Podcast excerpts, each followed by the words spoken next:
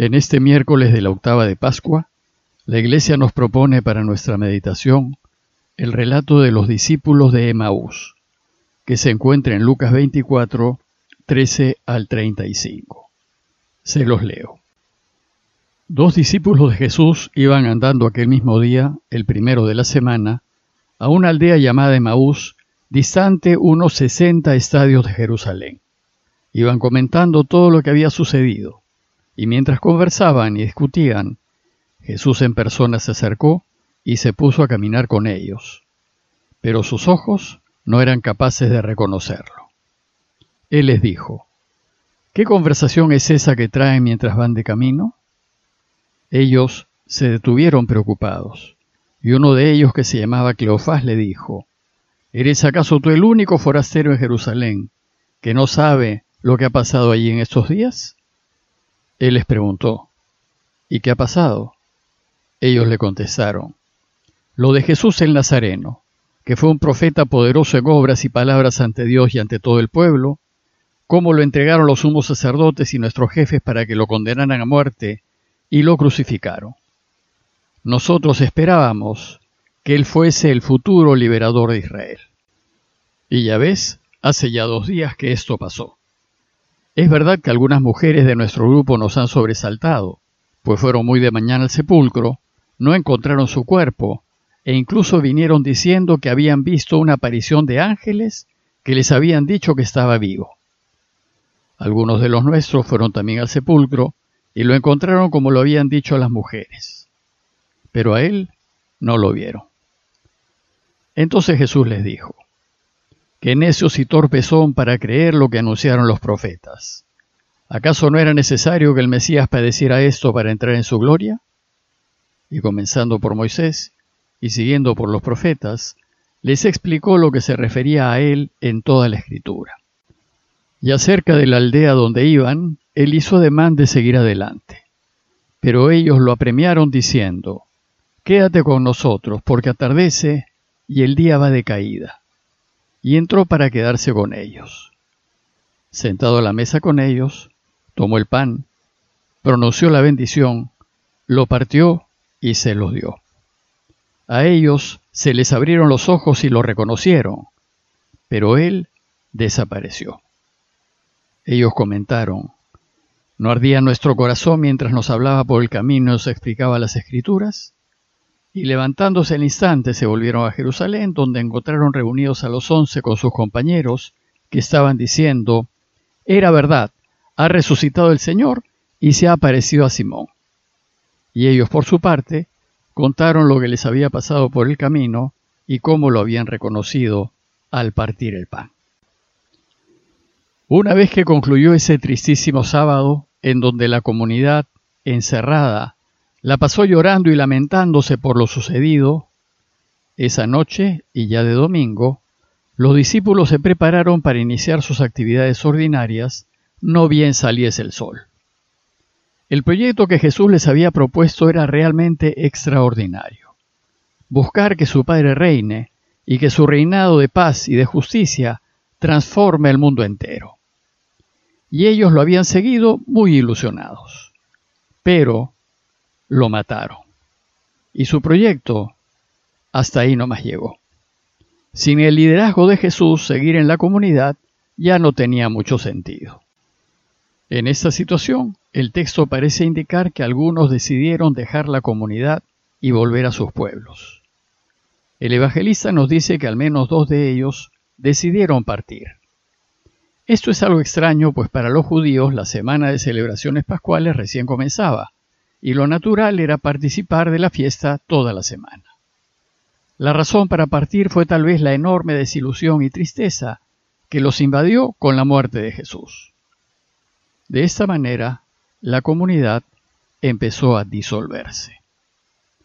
En eso llegaron las mujeres a decirles a todos que la tumba estaba vacía y que el cuerpo de Jesús había desaparecido. Y vimos ya que esta noticia conmovió a los presentes. Pero los dos discípulos decidieron igualmente partir, ya que no había nada que hacer. Dice el texto que los dos iban andando aquel mismo día, el domingo, a un pueblo llamado Emaús, distante unas 60 estadios de Jerusalén, es decir, más o menos la distancia de un día de camino. Iban comentando todo lo que había sucedido. Y dice el texto que mientras conversaban y discutían, Jesús en persona se acercó y se puso a caminar con ellos, pero sus ojos no eran capaces de reconocerlo. Ya explicamos ayer por qué los suyos no podían reconocer a Jesús. Debemos tener presente que Jesús resucitado siempre camina con nosotros en el camino de la vida y que nos lo podemos encontrar en cualquier momento. Entonces, según Lucas, Jesús les dijo, ¿y qué es lo que vienen conversando por el camino? Jesús busca hacerlos hablar, a modo de catarsis, para que se desahoguen de la pena que tienen y puedan así descubrir que vive. Ellos, dice Lucas, se detuvieron preocupados, preocupados por lo que está pasando, la injusticia, el abuso, la prepotencia, la impunidad, y por cómo quedaba la comunidad que habían dejado. Uno de ellos, Cleofás, le dijo, ¿Eres acaso tú el único forastero en Jerusalén que no sabe lo que ha pasado allí en estos días? Una crucifixión en víspera de Pascua debe haberse comentado ampliamente. Pero Jesús, haciéndose el desentendido, preguntó, ¿Y qué es lo que ha pasado? Esto dio pie a que ellos le contasen lo sucedido y lo que los tenía compungidos. Lo de Jesús el Nazareno, le dicen, que fue un profeta poderoso en obras y palabras ante Dios y ante todo el pueblo. Aquí los discípulos hablan de Jesús como un profeta poderoso. Ya no hablan de él como Mesías, porque ha muerto. Pues si realmente hubiese sido el Mesías, no hubiese muerto. Será recién con su resurrección lo que hará que la comunidad proclame ya sin dudas que Él es el Mesías esperado. Y después, poco a poco, la comunidad también se dará cuenta de que porque resucitó, también es Dios. Además, los dos le cuentan que los sumos sacerdotes y nuestros jefes lo entregaron para que lo condenaran a muerte y lo crucificaron. Hasta aquí los de Maús cuentan los hechos que ya conocemos. Pero también le hablan de sus esperanzas y frustraciones y le dicen, y nosotros esperábamos que Él fuese el futuro liberador de Israel. Lo creíamos el Mesías, creíamos que Él iba a echar a los romanos de Israel.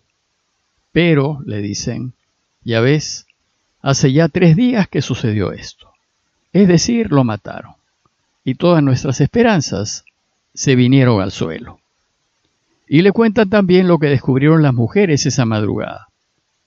Algunas mujeres de nuestro grupo nos han desconcertado, pues fueron muy de mañana al sepulcro y no encontraron su cuerpo.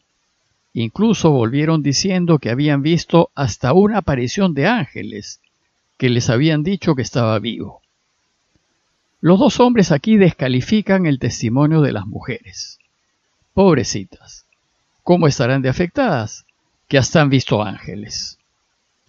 En Israel el testimonio de una mujer no era de fiar. Valía menos que el testimonio de un hombre.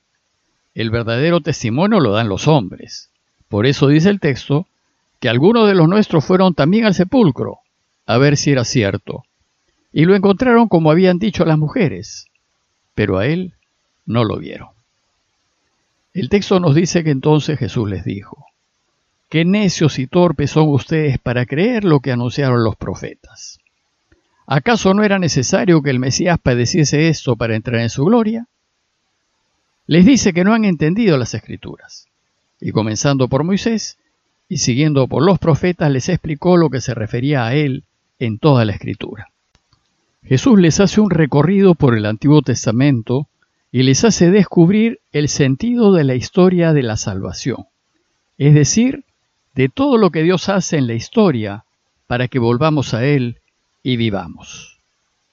Entonces todo el largo camino hasta Maús fue una catequesis que Jesús les dio. Y acerca del pueblo de Maús, dice el texto que Jesús hizo ademán de seguir adelante. Pero ellos le dijeron, quédate con nosotros, porque ya tardece y está anocheciendo. Ellos estaban entusiasmados con las explicaciones que Jesús les estaba haciendo y no querían que se vaya. Y nos dice Lucas que entonces Jesús entró para quedarse con ellos. Y cuando estaba a la mesa, tomó el pan, pronunció la bendición, lo partió y se lo dio. Estas son las palabras de la Eucaristía. Ellos estaban celebrando la Eucaristía. De hecho, el camino a Estemaús es toda la primera parte de la Eucaristía, en donde la Iglesia lee las Escrituras y las explica. Lo cierto es que la Eucaristía vivida en plenitud nos abre los ojos y lo reconocemos resucitado. Y, como le sucedió a los dos de Maús, nos damos cuenta de que efectivamente vive. Pero Él, en su cuerpo glorificado, nos dice el texto que desapareció de su lado. Y entonces Lucas nos relata los efectos que el encuentro con Jesús produjo en sus discípulos. Comentaron, ¿no ardía nuestro corazón mientras nos hablaba por el camino y nos explicaba las escrituras? Reconocen que estaban consolados mientras oían a Jesús. Y entonces inmediatamente se levantaron y regresaron a la ciudad. Regresaron rápidamente en su vida, desafiando los peligros de la noche, fieras y ladrones. Pero eso ya no les importaba. Lo único que querían era contar lo sucedido. Y al llegar a la ciudad, los encontraron reunidos a los once con sus compañeros que estaban diciendo, era verdad, el Señor ha resucitado y se ha aparecido a Simón. Los once y el resto de la comunidad tuvieron también una experiencia de Jesús resucitado y todo el lugar era una algarabía. Estaban felices, no cabían en sí. Entonces ellos también contaron lo que les había pasado por el camino y cómo lo habían reconocido al partir el pan. Partir el pan es otra manera de llamar a la Eucaristía. Para concluir, deseo invitarlos a ponernos en el lugar de los discípulos, quienes se llenaron de alegría al experimentar la presencia de Jesús resucitado, y dejarnos tocar y contagiar de esa alegría, pidiéndole a Dios que la certeza de la resurrección de Jesús nos llene de esperanzas el corazón. Parroquia de Fátima, Miraflores, Lima.